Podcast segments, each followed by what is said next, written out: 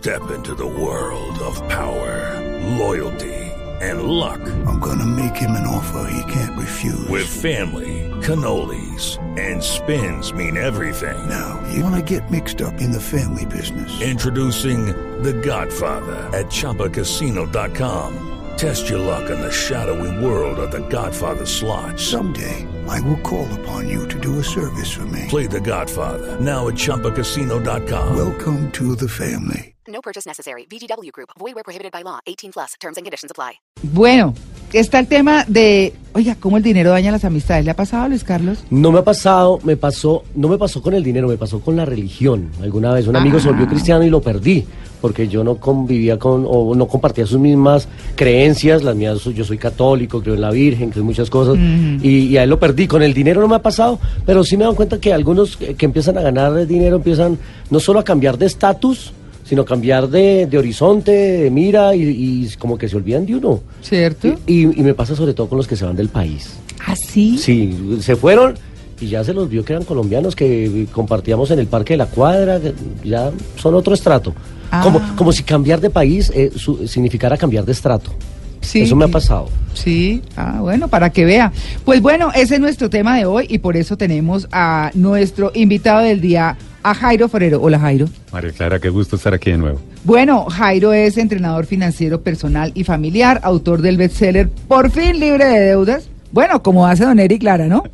Sí, fundador de la Escuela de Educación Financiera Online presente en 31 países. Bueno, ese tema de la amistad y la plata, qué lío. Mira, quiero contar, iniciar con una historia muy interesante. Eh, un hombre que se llama Américo López, él era un trabajador de una empresa de construcción en New Jersey y resulta que él tenía cinco amigos, pero eran amigos amigos y compraban la lotería, se aco- Ajá. acostumbraban a comprar la lotería y resulta que el día menos pensado se la ganaron. Juntos. Pero juntos, Ah. todos compraban, eh, compraban la lotería juntos. Pero fue él el que se enteró, Américo López. Y resulta que él se enteró, pero no le contó a los amigos. Ay. Entonces el hombre argumentó que estaba enfermo de un pie y dijo que necesitaba una cirugía del pie para poderse retirar de la empresa, ¿cierto? Con la fortuna. Eso fue en el año 2010. Ah, eso La- fue verdad. La suma no despreciable de 38.5 millones de dólares se ganaban. Suave. Eso fue en Estados Unidos. Eso fue en New Jersey, un trabajador de una empresa de construcción. Entonces, hasta que todo salió a la luz y eran muy buenos amigos hasta que se ganaron la lotería. ¿Qué hicieron los otros amigos cuando se enteraron que se la Demandarlo. Demandarlo. Claro. Y al demandarlo, pues el juez dijo, deben repartir eh, el premio entre los seis, ¿cierto?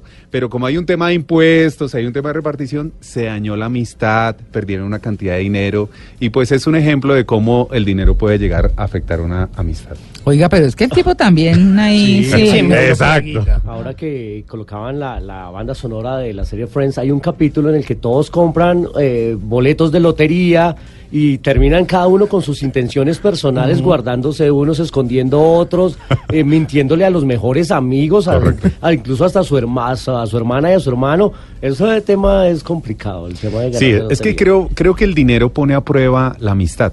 ¿Cierto? Porque básicamente son tres escenarios, tres situaciones claves en donde se pone a prueba la amistad. Una, cuando tu mejor amigo, tu mejor amiga te pide dinero prestado. Y uno lo hace de buena fe y cree en que se lo van a pagar y lo quiere ayudar. Yo creo que es eso, porque prestar Claro. plata no es fácil. Claro, porque tú amas a esa persona, Claro. tú tienes una confianza, tienes un, un sentimiento por esa persona y cuando te dice, mira, necesito un dinero prestado Mm. o, o, por favor ayúdame a ser fiador. ¿cierto? No. Entonces ahí se pone a prueba la amistad. Existe en el argot popular una frase que dice que cuando le prestas a un amigo se pierde el dinero y se pierde el amigo. Y muchas personas creen eso. Entonces esa es una de las situaciones críticas, María Clara, y a todos nuestros queridos eh, amigos de Blue Radio. La segunda es cuando dice, oiga, ¿por qué no montamos un negocio? Volvámonos socios. Entonces ahora son amigos y socios. Mm. Y la tercera, que tú la, bien la mencionaste ahora, que es cuando justamente a uno de los dos le comienza a ir mejor, ¿cierto? Y entonces existen dos escenarios, uno de que, oiga, pero y este se volvió de mejor familia, ¿cierto? O cuando ese amigo dice, oiga, pero es que a usted le va bien, déjeme vivir con usted, y entonces se recuesta en el amigo que le está yendo bien. Esos son tres escenarios que debemos aprender a manejar para que el dinero no dañe la amistad. O en el escenario en el que un amigo termina por esas circunstancias siendo empleado del otro. Claro. ¡Wow! Esa es Eso es. complicadísimo. Subalterno del otro. Subalterno. Entonces vaya, dele órdenes a alguien que estaba al mismo nivel suyo. O vaya, reciba órdenes de otra persona que está al mismo nivel Difícil. suyo. Y Correcto. aquí, ¿o ¿qué pasó, papito? Eh, no, imagínese. No, eso es complicado. No, es una cosa muy Muy difícil. Claro, es que eh, dicen por ahí que cuando uno les presta plata o a los familiares o a los amigos, tiene que pensar de distintas maneras. Estoy prestando plata, estoy regalando plata o estoy perdiendo plata. Mira, uno de los principios cuando se le va a prestar dinero a un amigo es, esté dispuesto a prestar aquel dinero que usted está dispuesto a perder. Miren, yo he tenido casos bien tremendos. Estamos dañando hoy un poco No. de préstamos, ¿o yo? Eh, mi- Mira esto, mira esto. De reuniones familiares. reuniones familiares. Yo tuve el caso de una pareja que atendí. Ellos llevaban más de 30 años de casados. Y esto- ellos llegaron, su hijo dijo, papá, yo quiero sacar un taxi, pero necesito un dinero prestado. Entonces, papá y mamá hablaron 30 años de casados, miren el escenario y dijeron, ay, prestémosle a nuestro hijo eh, el dinero. Y Claro. entonces resulta que ellos terminaron de fiadores de este préstamo. El muchacho consigue una amiga que se vuelve novia. Y entonces resulta que se enamoran y la novia influencia a este muchacho y entonces resulta que terminan perdiéndose con el taxi y entonces no respondiendo por las cuotas de este No. préstamo. Entonces esto trajo una serie de roces entre la pareja de esposos que tenían 30 años y han resultado divorciándose esta pareja por, ¿Por este eso? tema. Entonces noten ustedes que ese pequeño detalle en familia, ¿cómo puede llegar a afectar? O sea, si es una realidad, es un tema que debemos definitivamente tratar aquí y dar algunas pautas para aquellas personas que dicen, bueno, ¿y yo qué hago? Si mi amiga me está pidiendo dinero prestado y, y pues yo la amo a ella y todo, pero yo sé que ella, ella no es juiciosa con el dinero o él no es juicioso porque uno de amigo sabe, ¿no? Ah. Cuando uno es buen amigo, uno sabe cómo es el Sí, amigo. Y uno claro. dice, uy, pero es que es mi amigo, yo lo amo y todo, pero es que es desordenado. ¿Cómo le presto el dinero y que no vaya a afectar mi relación? Es un gran interrogante que debemos resolver justamente en este programa. Pero- sí, No, sí, que a propósito de, por ejemplo, a usted llegan y le piden un dinero prestado. Digamos que la cifra no es tan grande, pero ¿cómo decirle no? O sea, es mejor como sonrojarse un momentico y después no pasar por una pena y tirarse la amistad. Bueno, es que eso que está diciendo Simón, yo conozco personas que dicen, ay, acabo de prestar la plata. O sea, que tienen ese tipo de excusas, ¿sí? Sí. O, o personas que dicen, ay, no, sabes que no, en este momento no. O sea, prefieren no prestar y casi que prefieren distanciarse del amigo, pero no perder la plata ni perder al amigo en forma. Hay amigos que se van bravos porque no prestó, ¿cierto? Porque eso pasa. Claro, y, y el otro extremo es, bueno, yo te presto el dinero, pero mira, te voy a dar una tasa de interés de amigos, Sí. el 5% mensual. Y entonces resulta que la tasa de usura ahora en diciembre quedó en el 2.15% mensual, Pues, 2.15. pero- El 5 Es un atraco. Gracias, gracias por la amistad, ¿no? Entonces, eh, uno dice, oiga, pero si era mi amigo. Sí. Yo he tenido casos que resolver de amigos que justamente se prestaron dinero y el amigo le prestó a una tasa superior a la tasa de usura, pero a veces no es de mala, de- digamos, de una mala intención, sino de una ignorancia, ignorar que existe tasa de usura, pero le han prestado al 5, al 7%, Uy. diciendo, es que usted es mi amigo, se lo voy a dejar barato, al 7%, ¿cierto? No. ¿Ven? No. Pero uno debería tener de pronto entonces, Jairo, unas frases de cajón para sacarle el cuerpo a la gente, ¿no? Es como cuando no, que uno dice, mire, eh, oiga, me presta el carro, mire, es que el carro yo lo uso, es como el cepillo de dientes. Entonces yo no se lo presto a nadie porque es mío. O sea, como que uno tener como una frasecita, como un misil ahí, porque es que lo cogen uno mal parqueado. Sí, y claro. además uno que dice, si llega alguien que es cercano, cariñoso, sabe que uno tiene plata en la cuenta. Lo cogen en quincena. Si lo cogen en quincena, o saben que uno, no sé, un- hizo un negocio y saben, porque como es amigo de uno, uno le acaba de contar hace 10 días o hace un mes y medio que hizo un negocio y dice, oye, usted me podría ayudar con la vaina, debería tener como uno que, ¿qué hace uno en ese caso? Claro, existen ciertas frases que las personas dicen, mire, este dinero ya lo tenía comprometido, es que mire, tengo que pagar tal cosa. Pero eh, el principio es este. Una cosa es dar el pescado y otra cosa es enseñar a pescar. Total. En el, en el buen sentido, si un amigo está pidiendo dinero, uno tiene que analizar, bueno, es- este amigo me está pidiendo es porque realmente lo necesita y uno analizar, porque es que si los bancos lo hacen, ¿por qué los bancos hacen el análisis de una persona antes de prestarle el dinero? Pues sencillamente para ver si va a hacer buena paga, porque Claro. cobrar es una de las cosas más complicadas que existe, y más cuando tenemos emociones de por medio. Lo- Hablábamos ahora, cobrarle a un primo. Un primo que, por ejemplo, te pide dinero prestado, no te paga, llegar a cobrar es algo bien complejo. Entonces, en ese sentido, antes de llegar y decir sí, pues analiza la situación y mira si, eh, si es que tu amigo en realidad es una persona que tiene malos hábitos financieros, pues eh, no le des el dinero. Por el contrario, en tu amistad, ayúdale y enséñale cómo manejar el dinero. Oiga, ¿y usted por qué está pidiendo tanto dinero prestado? Le cambias la situación. Ah, claro. ¿Cierto? ¿Y usted para qué lo necesita? Venga, mire, como su amigo le voy a dar un consejo. Venga, venga, le ayudo a hacer un presupuesto. Venga, venga, le ayudo, le enseño a comprar. Venga, yo le doy un consejo. Y de esa manera puedes llegar a evitar, oiga, yo ya no necesito el dinero prestado. Muchas gracias, amigo. Pero ese es el que es racional, porque hay el que se pone bravo y dice, no, pues ¿cómo así? No, ¿qué? Claro, y con el cobrador de la deuda ahí, Lo que pasa es que además que cobrar María Clara es un camello porque No. la gente pone brava. Sí. ¿Qué es que piensa que lo va a robar o que uno, Exactamente. y uno con ganas de decirle sí, por eso le estoy cobrando? Sí, claro, claro. sí es una cosa muy compleja, la verdad. Pues bueno, ese es nuestro tema de hoy, prestarles a los amigos. En el próximo segmento vamos a seguir con el tema, obviamente, y con mucho más. 8 y 26, estamos en Blue Jeans de Blue Radio.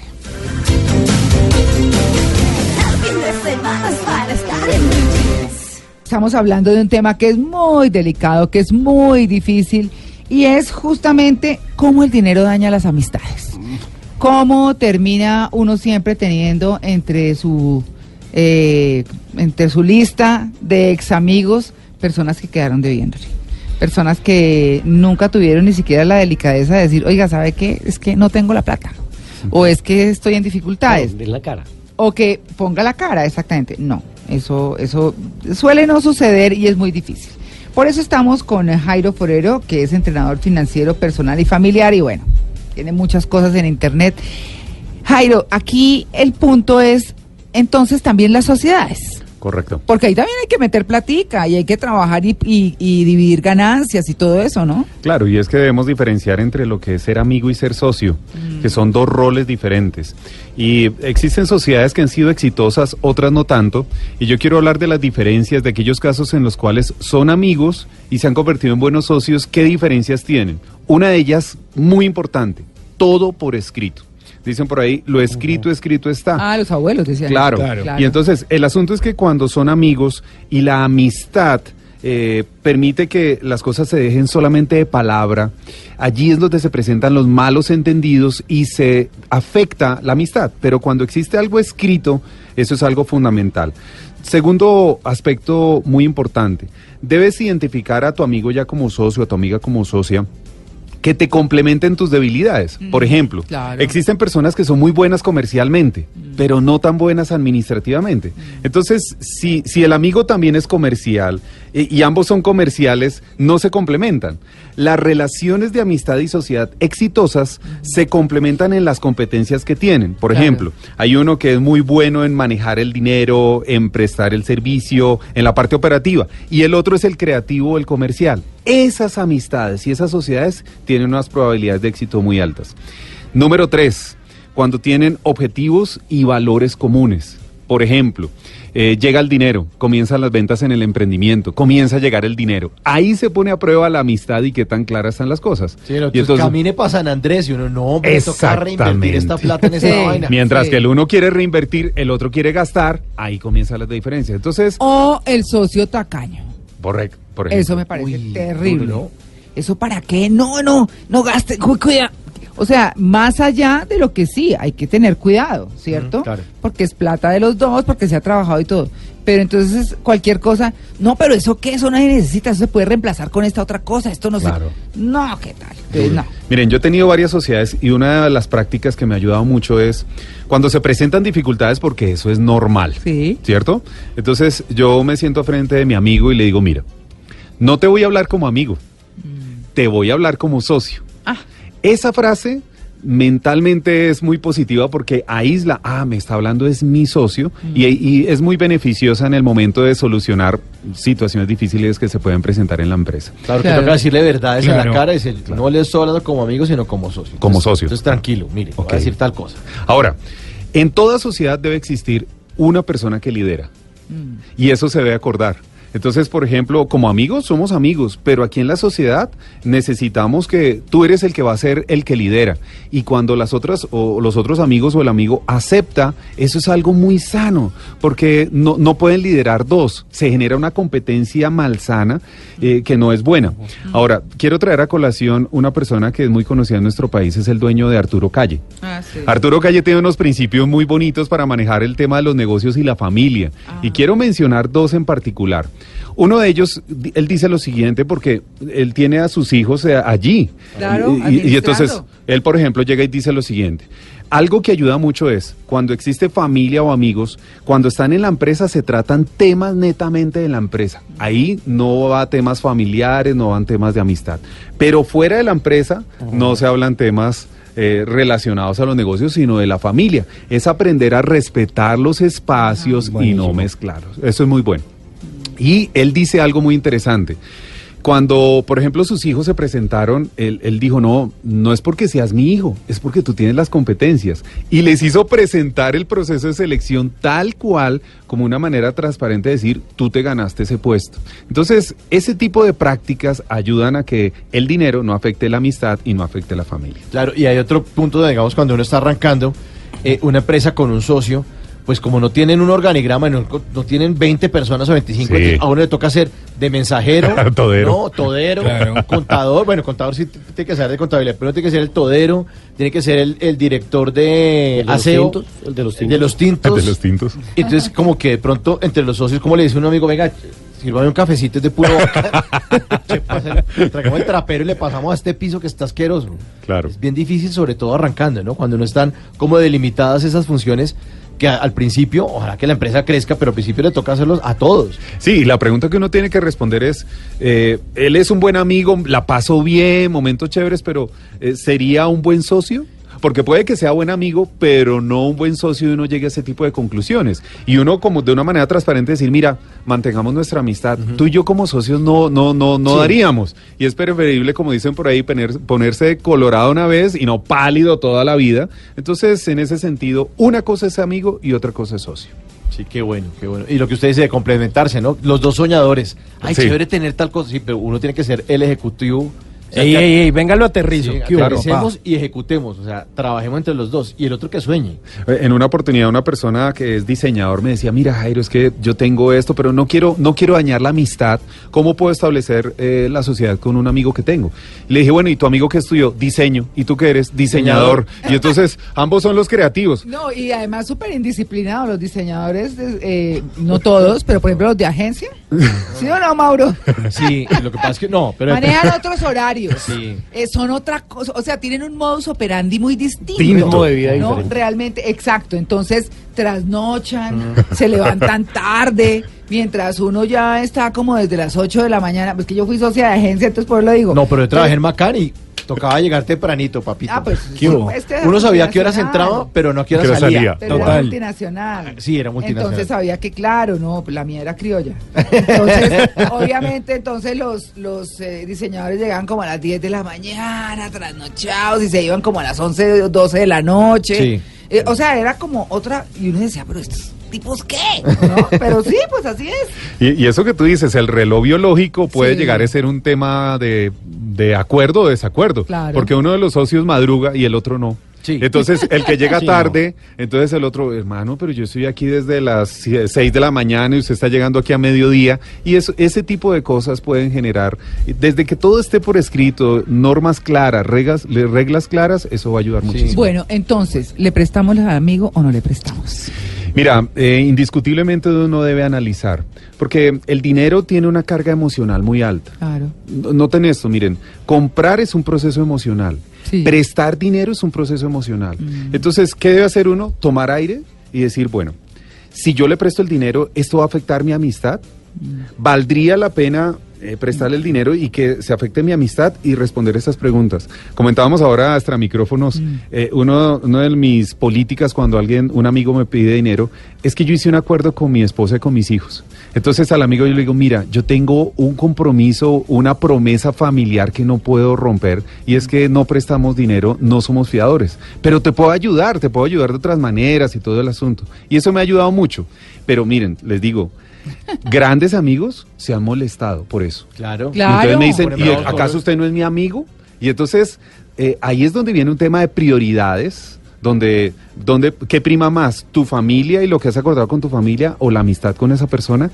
Y es un tema que necesita tomar decisiones y debes tomar decisiones. Ay, es duro porque uno a los amigos los quiere y los quiere con sus defectos y con sus virtudes, pero también si sus defectos están en el manejo de la plata, pues hay que tener cuidado. Sí. Porque pues uno de todas maneras se ha esforzado por ganarse su plata. ¿no? Claro. Y muy seguramente si ese amigo le está pidiendo a uno es justamente porque no supo manejar su plata. Claro. Entonces ya, ya ahí hay un antecedente. Claro. Eh, y eso me parece que además uno, creo que también por, por norma, uno no, no presta algo que sabe que va a necesitar. O sea, no se meta usted en problemas por ayudarle a un amigo cuando sabe que esa plata difícilmente le va a retornar a su billetera. No, Y- Claro, y yo, yo tengo una premisa.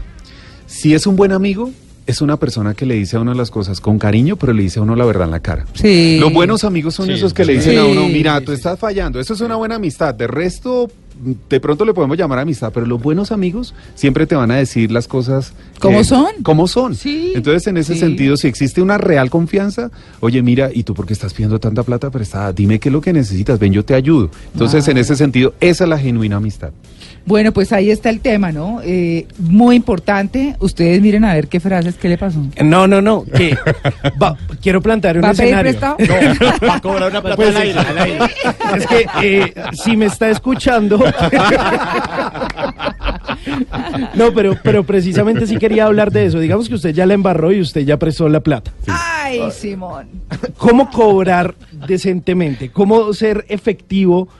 Pues para que le devuelvan precisamente el efectivo. Mira, voy a hablar de dos casos que he tratado. Uno de ellos, eh, amigos que se prestaron con una tasa de interés por encima de la tasa de usura. Y entonces, pues, eh, uno de ellos estaba ahogado, que era el que estaba pagando, y me dijo, mira, y no sé cómo hacer porque le estoy quedando mal a mi amigo. Entonces, en ese caso, eh, se hace por medio de un proceso de conciliación. El otro amigo que estaba cobrando al 6% se dio cuenta que estaba cobrando tres veces la tasa de usura, y entonces, en ese caso, tuvieron que negociar y conciliar. La amistad era más fuerte que los negocios y ellos lograron superar esa situación, cuadraron cuentas y siguieron para adelante, ¿cierto? Pero existen otros casos en los cuales el amigo ya no contesta, ya no comienza a, a- a recibir las llamadas, eh, no pone la cara. Lo dejaron en visto. Esa- exacto, que te dejaron en visto. Entonces, en esos casos, eh, lo primero es que la persona que prestó el dinero, pues debe blindar sus emociones porque puede eso generar un, un daño muy tremendo. Yo he sabido de personas que se afectan tanto que literalmente es como un duelo, porque no les duele tanto la, el dinero. ¿Sabes qué es lo que les duele?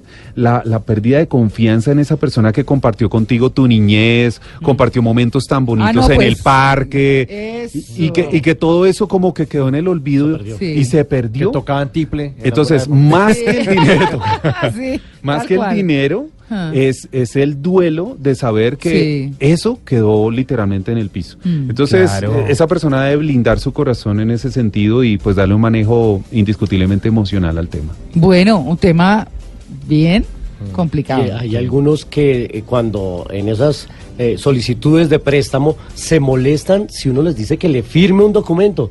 Porque, oiga, pero usted no confía en mí, o sea, y nuestra amistad. ¿qué? Eh, no, pues que yo necesito. Sí, no, yo, prefiero de decir las cuentas claras y el chocolate espeso. espeso. Oye, Jairo, ¿qué hacer cuando en amistad a uno le va mejor que al otro? Bueno, eh, se pueden presentar dos aspectos. Uno, que al que no le ha ido tan bien, comienza a tener envidia. Y cuando la envidia empieza a entrar en la fórmula es muy, muy complicado. Existen algunas frases que dicen, eh, si tú te vuelves libre financieramente, los que eran amigos cuando no tenías nada se volverán tus enemigos. Existen, por ejemplo, ese tipo de frases. Entonces, en ese sentido, o puede ser un caso de envidia o que el amigo que no le ha ido bien se, se recuesta financieramente, adquiere la, la posición de víctima. Mano, pero a usted sí le ha ido bien.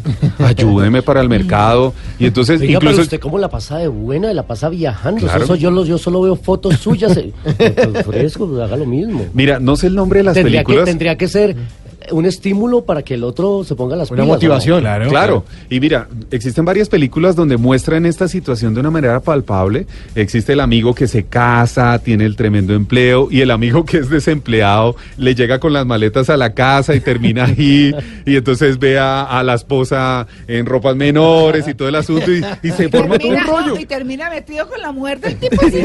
Y termina sacando Claro, hay una película muy chistosa que incluso invita a, los, a los Amigos. película Con Owen Wilson. ¿no? Ah, ok. Incendia la casa, hace Sí, una sí, sí. fiesta, una cantidad de cosas. Y esa es una muestra no de algo de ficción, sino de una realidad cuando un amigo le va mejor que al otro. Entonces, ¿qué hacer en esos casos? Pues indiscutiblemente eh, estamos para ayudarnos los unos a los otros. La vida da muchas vueltas. Sí. Y si tú eres ese amigo que te está yendo mejor, pues indiscutiblemente hay que darle la, la mano al otro, Sí. recomendarlo. Pero muchas veces la ayuda pensamos que es dinero.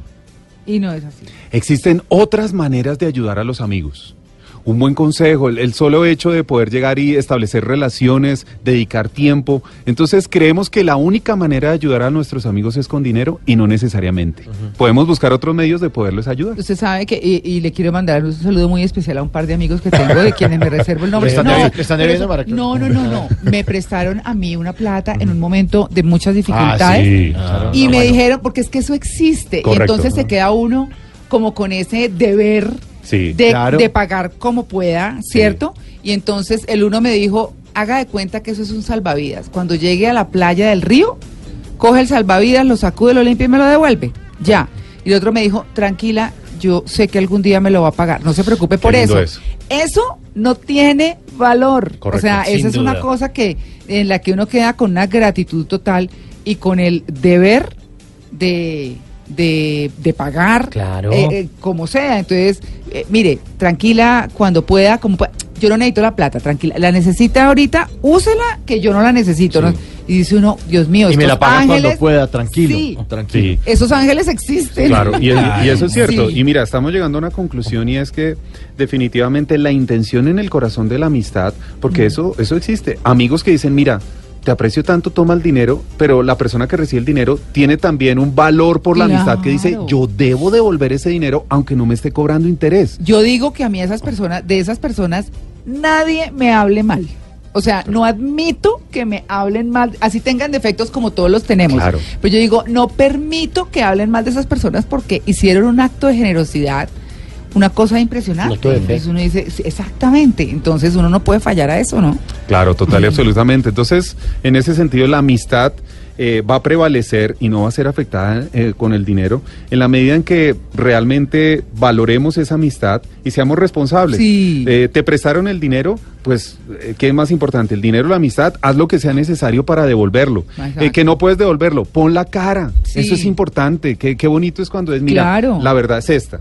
Y, y- y- y el otro amigo pues entiende Mm. como tal. Entonces, en ese sentido, cuando existen problemas de dinero en medio de una amistad, es probablemente que no era una verdadera amistad. Esa Sí, es la yo creo eso por lo que les digo. Yo creo eso. De verdad, hay gente que, que con mucho cariño lo hace y con toda la confianza y eso es inquebrantable, ¿no? Pero bueno, qué tema, ¿no? Es interesantísimo. Para que ustedes tomen sus decisiones y miren a ver si prestan o no prestan la plata, se las prestan a los amigos. Jairo, gracias. Con mucho gusto, María Clara. Un Bueno, gusto estar aquí. bueno, muy chévere, muy chévere. 8 y 58.